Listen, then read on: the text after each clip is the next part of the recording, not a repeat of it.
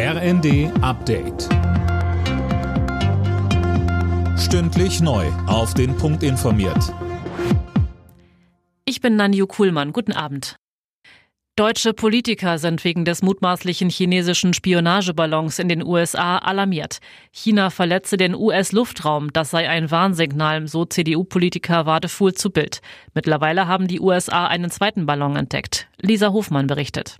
Ein erster Ballon wurde über dem Nordwesten der USA entdeckt, der zweite dann über Lateinamerika. Wo genau er sich befindet, ist nicht bekannt. US-Außenminister Blinken wollte eigentlich morgen nach Peking reisen, das hat er abgesagt.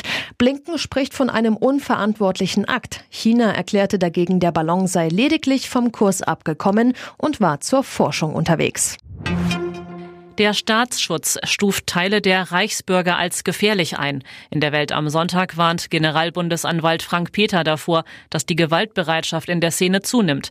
Außerdem würden Gewaltfantasien gegen den Staat mittlerweile offen geäußert.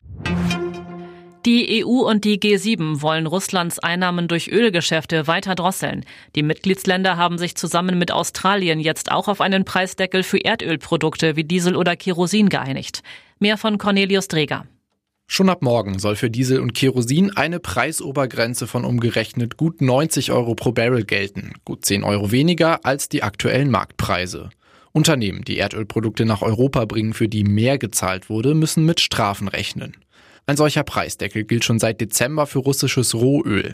Nach Angaben von EU-Kommissionspräsidentin von der Leyen gehen Russland seitdem knapp 150 Millionen Euro pro Tag an Einnahmen verloren.